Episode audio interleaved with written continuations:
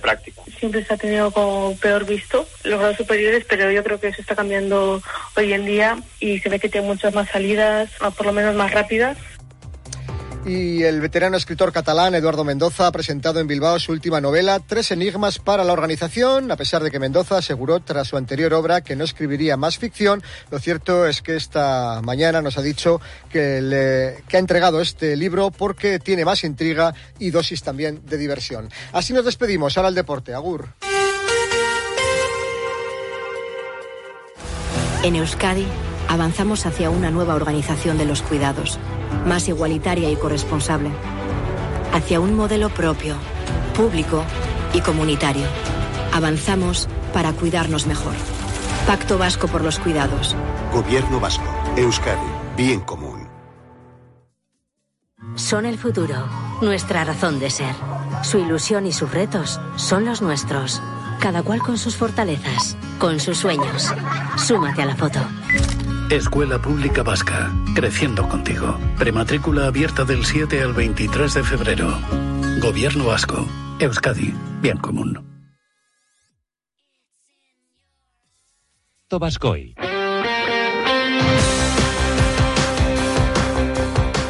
León, ¿qué tal? Saludos y muy buenas tardes. 14 horas 40 minutos 53, 54, 55 segundos de este martes 13 de febrero 2024. Bienvenidos a Radio Estadio Euskadi. De aquí a las 3 de la tarde repasaremos la última hora de nuestros equipos y deportistas. Hoy viajaremos a París, la ciudad del amor, donde mañana Luis Enrique, Mbappé y compañía tratarán de romper el corazón de los más de 2.000 aficionados realistas que viajan con la ilusión de obtener un buen resultado en el Parque de los Príncipes y acercarse a los cuartos de final de la Champions League. Además, repasaremos el empate a cero del Atlético en su visita a la Almería, última hora del Alavés, renovación de Corpas en el Eibar, victoria de Oyer Lazcano en la clásica de Jaén y pelota con el inicio de la última jornada de la primera fase del Parejas. Con el mejor sonido que pilota José Ferrería desde su nave técnica, comenzamos. Esto es Radio Estadio Euskadi.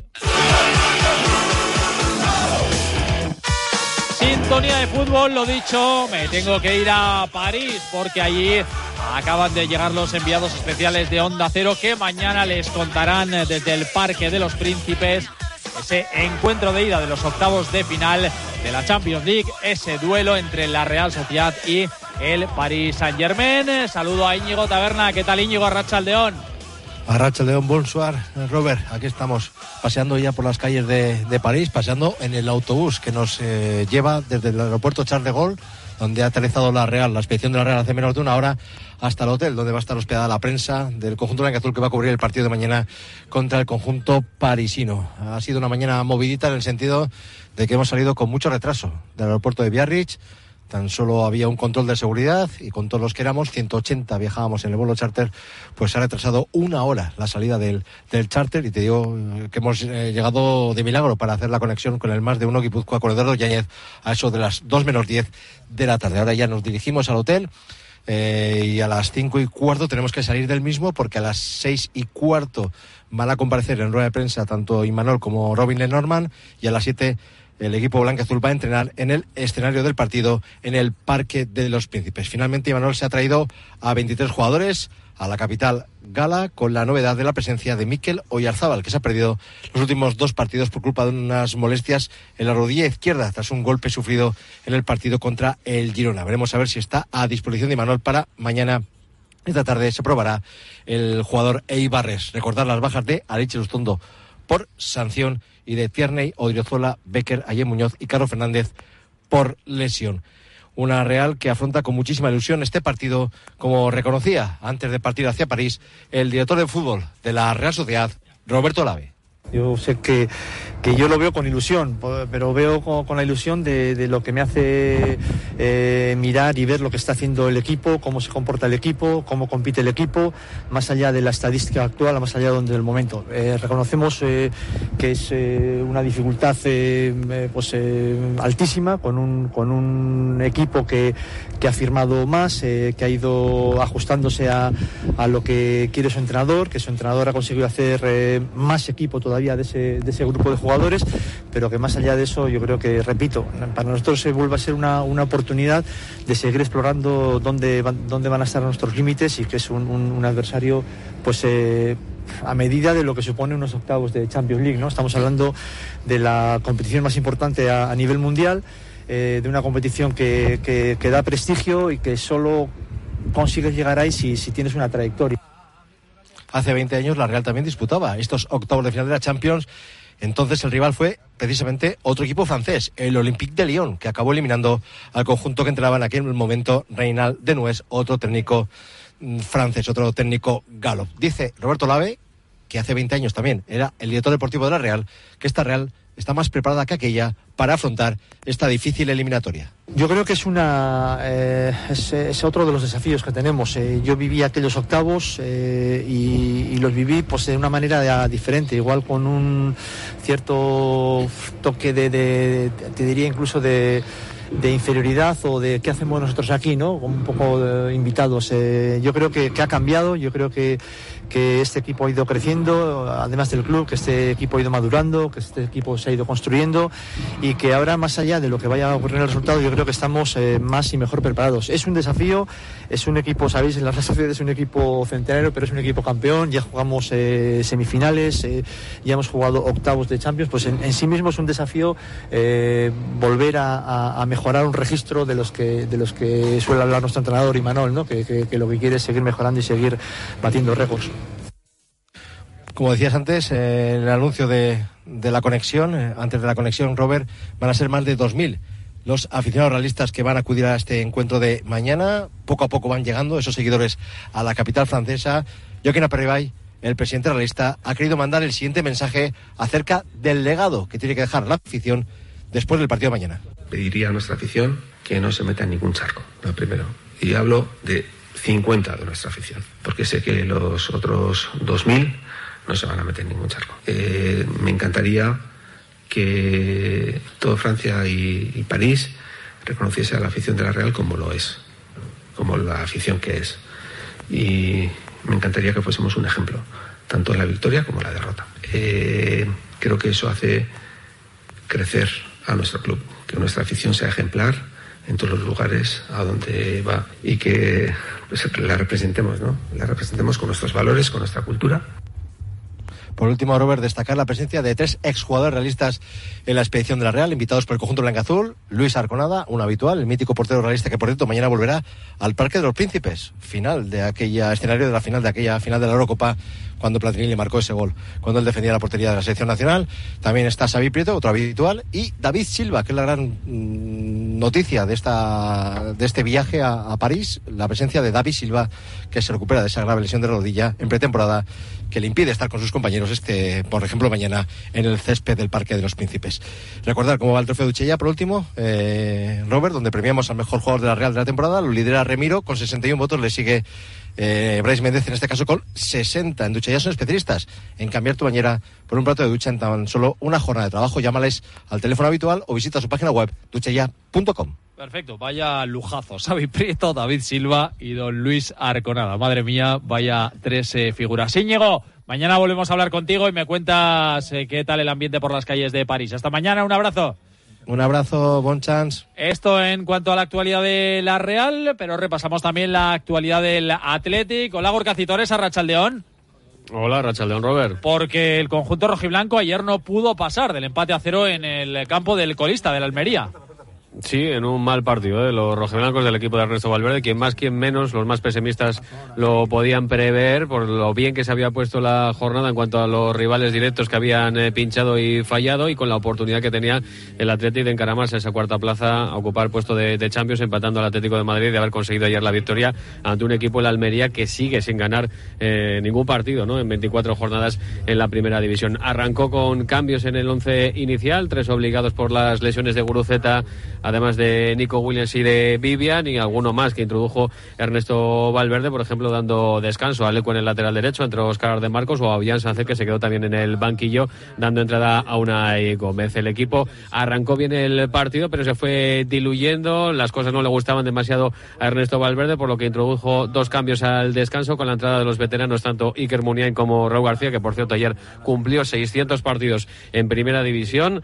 Casi nada para el Navarro y el equipo no mejoró ni mucho menos, sino que siguió por la tónica habitual. El equipo, el partido se puso de cara con la expulsión por doble amarilla del jugador de la Almería Ragmani al comienzo de esa segunda mitad, pero ni con superior de Meneca fue el conjunto rojiblanco capaz de crear gran peligro sobre la portería de Luis eh, Maximiano. Solo un remate de cabeza del propio Raúl García al palo eh, fue la ocasión más clara en esa segunda mitad para los rojiblancos que vieron cómo estuvieron a punto de perder el partido con una gran ocasión de Marechi en un eh, contragolpe que envió también a la madera el delantero del equipo de Gaisca Garitano. Al final del encuentro explicaba Ernesto Valverde el porqué de ese petardazo que había soltado ayer al Athletic en el Power Horse Stadium.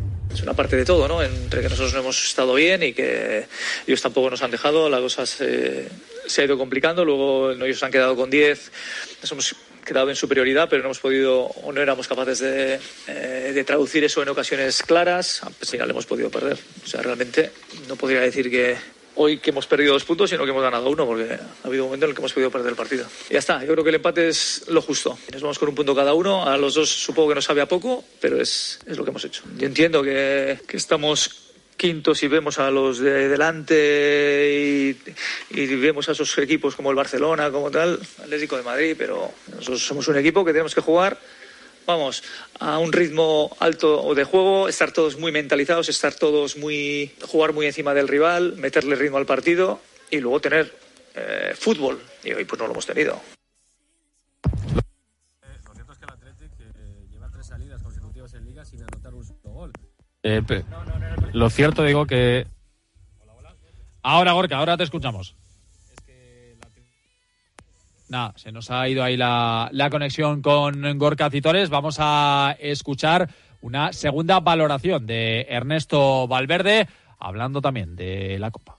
Nosotros tenemos que pelear mucho en esta liga. Ya sé que cada uno estará haciéndose sus cábalas sobre dónde quiere estar, pero nosotros somos como los demás equipos, quitando a los de arriba, ¿eh? como los demás equipos. Y no me estoy refiriendo a los que están justo detrás tampoco, sino también con los que están mucho más abajo. Para estar donde estamos hay que pelear mucho, mucho, hay que eh, estar muy fino en todos los partidos y es, es complicado. Entonces, todavía queda mucha liga y queda mucho por, por luchar para ver dónde, dónde podemos estar. Y si no estamos más arriba es porque, porque los que están más arriba son mejores. Que me he equivocado yo, que este es el Chingurri Valverde hablando de la clasificación, pero Gorka, ahora volvemos contigo, sí que ha hablado de la Copa. Sí, bueno, eh, hablaba Chingurri Valverde de, de, la oportunidad perdida en la jornada de ayer, como te decía, para encaramarse a esa cuarta plaza de la liga y quiso recordar, ¿no?, del tipo de equipo que es el, el Atlético, que por cierto, en sus tres últimas salidas ligueras ha sido incapaz de anotar un solo gol ante equipos como el Valencia, con el que perdió en Mestalla 1-0, el Cádiz, con el que pató a 0, o el Almería, que están eh, ambos eh, equipos en puestos de descenso, tampoco consiguió pasar del empate frente al Granada, que es el tercer equipo que ocupa esos eh, puestos de descenso a, a, segunda división. Y entiende Ernesto Valverde que la Copa no debe ser excusa para el bajo rendimiento que está teniendo domicilio en las últimas jornadas su equipo. No, que quiero pensar en eso. Si queremos jugar partidos seguidos, esto, esas cosas no valen. Lo que hay que hacer es tener juego y tener fútbol y hoy pues nos ha faltado un poco de calma en algunos momentos, encontrarnos un poco mejor con el balón para poder hacer más cosas o poder definir de una manera un poco más clara y no, no, no lo hemos hecho.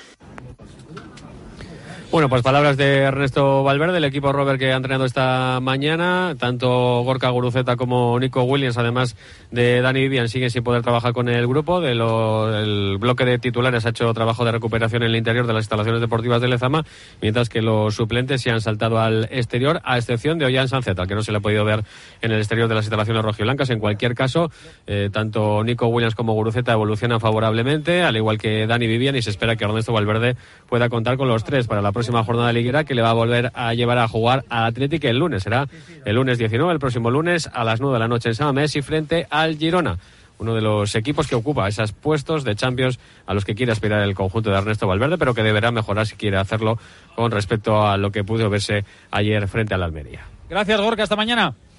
Mañana. Bueno, pues repasamos también la última hora del Deportivo Alavés, que ha vuelto hoy a los entrenamientos preparando el duelo del domingo a las 9 de la noche en el Villamarín contra el Betis, con muchos problemas en defensa. Si el equipo ya estaba justo después de la marcha de Maras y de no fichar a ningún eh, central en el mercado invernal, pues más lo está porque Javi López eh, no va a estar frente al Betis, Tenagli y Benavides son duda y Rafa Marín, por lo que dijo García Plaza después del partido frente al Villarreal, en principio sí, pero habrá que esperar a ver su evolución durante la semana. Así que de momento los tres únicos defensas disponibles son Gorosabel, Afkar y Duarte. Quien podría retrasar su posición es Alex Sola, junto a Samu Morodio, los dos mejores del glorioso en estos últimos encuentros. Escuchamos al futbolista de la Real Sociedad, contento con la marcha del equipo y con su nivel personal. La verdad que es un buen punto conseguido en nuestro estadio contra un rival que también está en nuestra zona. Queríamos sumar los tres, pero bueno, al final los dos sumamos uno y nos alejamos más de la zona de descenso, así que estamos contentos. Bien, la verdad que en la banda derecha me encuentro muy bien, ahora estoy con mucha confianza y para ayudar al equipo. Sí, la verdad que sí, no puede ser un mes ilusionante si sacamos muchos puntos, viendo cómo está la zona de abajo, tenemos que seguir haciendo nuestro trabajo, intentar sacar los tres puntos y conseguir nuestro objetivo lo antes posible. Un objetivo que cada vez está más cerca porque el equipo es duodécimo con 27 puntos, 10 sobre el descenso. El técnico Luis García Plaza se congratula del estilo ofensivo que están mostrando las últimas semanas. Nosotros cuando los partidos están abiertos generamos situaciones porque tenemos jugadores muy dinámicos, con tocar y continuar, con gente que se mueve mucho, con gente que juega hacia adelante, que es, que es chisposa, es nuestro estilo. Entonces creo que cuando llegamos a provocar eso eh, nos viene muy bien. Creo que la gente, repito, aparte de resultados que son buenos hasta ahora, creo que el equipo hace un fútbol que atrae, que atrae y que, que gusta. En segunda división, en el Eibar, el nombre propio es el de José Corpas, que ha renovado hasta el 30 de junio de 2026. El extremo jienense, que es un eh, fijo en los esquemas de Joseba Echeverría, se mostraba satisfecho con su renovación. Bueno, la verdad que estoy muy orgulloso de poder formar parte de la familia Almera.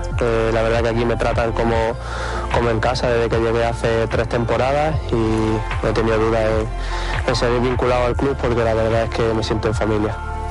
Bueno, pues eso, yo creo que al final los números también son importantes, pero las sensaciones y cómo te sientes en el, día a día yo creo que es lo más importante. Aquí me lo han hecho hacer, me lo han hecho ver desde primera hora y la verdad que eso es un impulso que, que yo creo que es lo más importante de todo. En sus casi tres temporadas, 115 partidos, 13 goles, este curso 23 puntos y un gol. Un Eibar que está en su mejor momento de la temporada, con cuatro victorias y dos empates en los últimos seis encuentros y que es segundo con 45 puntos a dos del líder el Leganés. Corpas habla de la marcha de su equipo. Bien, eh, confío en el equipo, en que mm, tarde o temprano vamos a conseguir el objetivo porque eh, como club se merece estar en, primera división. Es verdad que hemos empezado muy bien, que queda mucho, que todas las temporadas son muy difíciles y parece que esta más todavía, pero que seguimos confiando en nosotros mismos, en el equipo y en que ojalá podamos conseguir el objetivo. Un Eibar que visita el domingo a las 9 al Elche, a las seis y media jugará el Amorebieta en el campo del Huesca después de lograr su primera victoria con Hadron el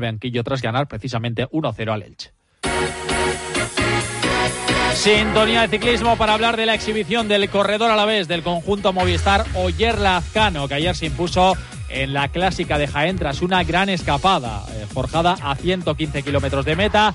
A 13 se fue en solitario después de soltar a Pro Home y alzó los brazos como campeón con el eh, maillot de campeón de España. El Alavés muy cansado, pero muy feliz.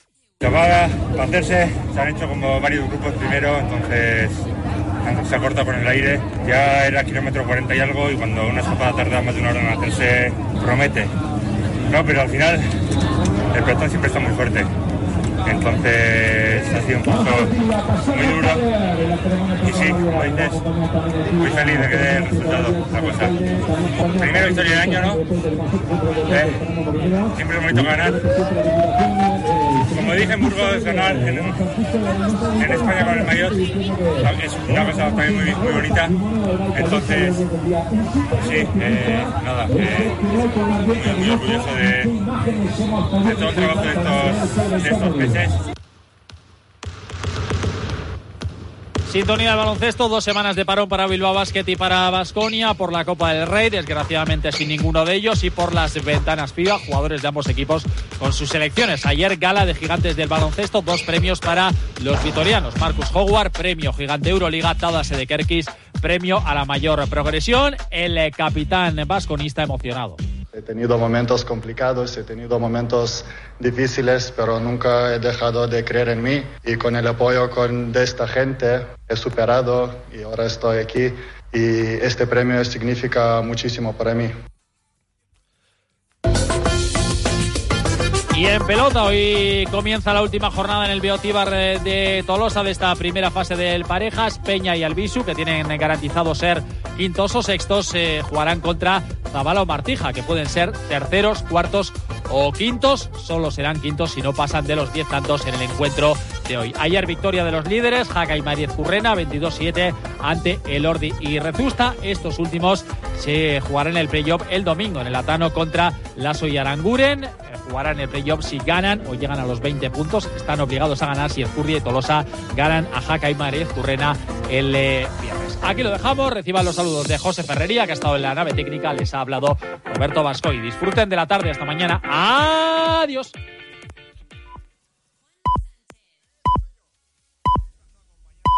Son las 3 de la tarde y las 2 en Canarias.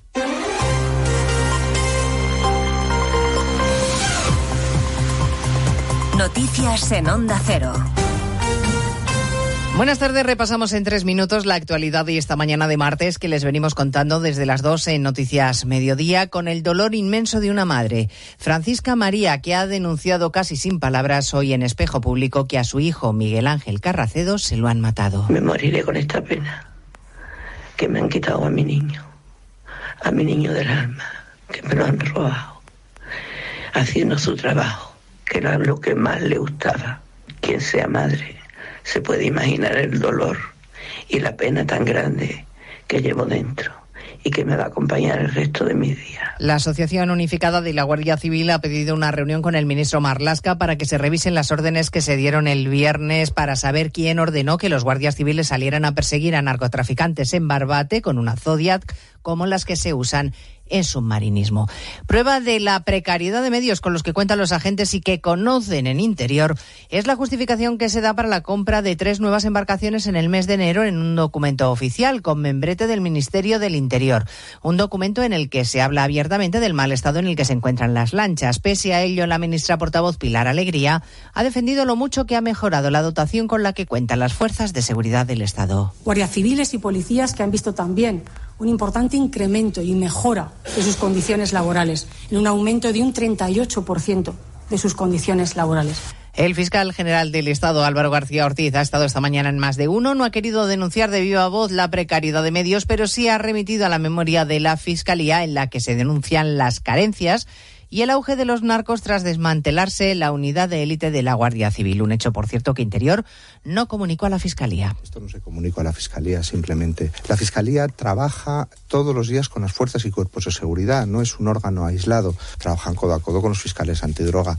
Luego yo creo que es un trabajo conjunto que hay que poner en valor conjuntamente. Tenemos nueva reunión a la vista de los agricultores con el Ministerio de Agricultura. El jueves que viene abordarán la crisis del campo y las movilizaciones que hoy han bloqueado los accesos a Mercabarna y el puerto de Tarragona y que mañana quieren cortar los accesos a Sevilla, cerrando las cinco arterias de entrada a la ciudad.